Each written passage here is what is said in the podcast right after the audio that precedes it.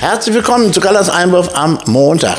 Ich habe ja allen am Freitag ein entspanntes Wochenende gewünscht, aber ehrlich, das hat bei mir überhaupt nicht geklappt.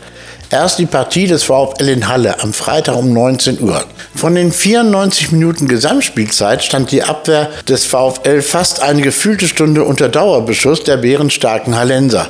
Dabei leistete übrigens nicht nur die Viererkette vor dem gewohnt starken Pipo Kühn mit Traoré, Jemfi, Bermann und Kleinhandel ganze Arbeit, sondern auch die polyvalente Doppeldreierkette, die als gemeinsames Hexagon immer wieder unmerklich vom Konklaven zum konvexen Polygon mutierte. Ich wollte eigentlich nur sagen, dass das Mittelfeld und der Sturm mitverteidigt haben, und zwar sehr energisch. Dass Sven Köhler unersetzlich ist, weiß ja sowieso schon jeder. Das gilt aber eben auch für all die anderen Spieler. Wenngleich ich die Leistung von Timo Bermann hervorheben muss. Er war am Freitag der Fels in der Brandung, was ihm offenbar auch selbst richtig Spaß gemacht hat. Zumal er weiß, wo er herkommt, wie er auf Magenta verlauten ließ. Aus Osterkappeln übrigens. Und Trainer Schweinsteiger zitierte wieder einmal die Box. Also kann man machen, ist in Ordnung. Mein Problem ist ein ganz anderes. Wir verstanden früher darunter nichts anderes als eine Toilettenschüssel. Also ich gehe mal eben auf die Box, das hieß, ich muss mal eben austreten, ich gehe mal auf Toilette. Deswegen klingt es für mich mal äußerst komisch, wenn zum Beispiel jemand sagt, wir haben die Box gut verteidigt.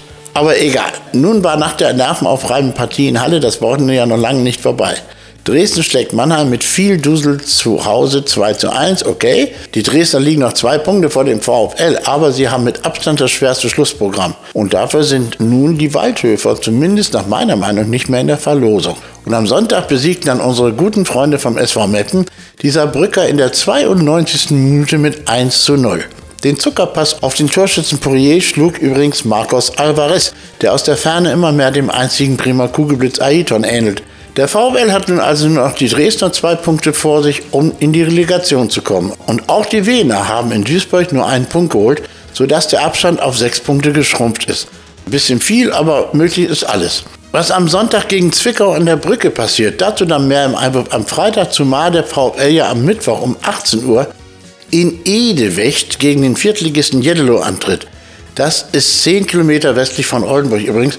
Und der Trainer heißt Björn Lindemann und ein Spieler Koka Engel. Aber dazu mehr am Freitag oder vorher schon im VfL-Podcast der Osnabrücker Rundschau, wie immer am Donnerstag um 19 Uhr hier auf OS Radio. Das Spiel wird übrigens von der NOTS live übertragen, also für alle, die sich leisten können. Ich wünsche euch allen einen tollen Wochenbeginn. Tschüss.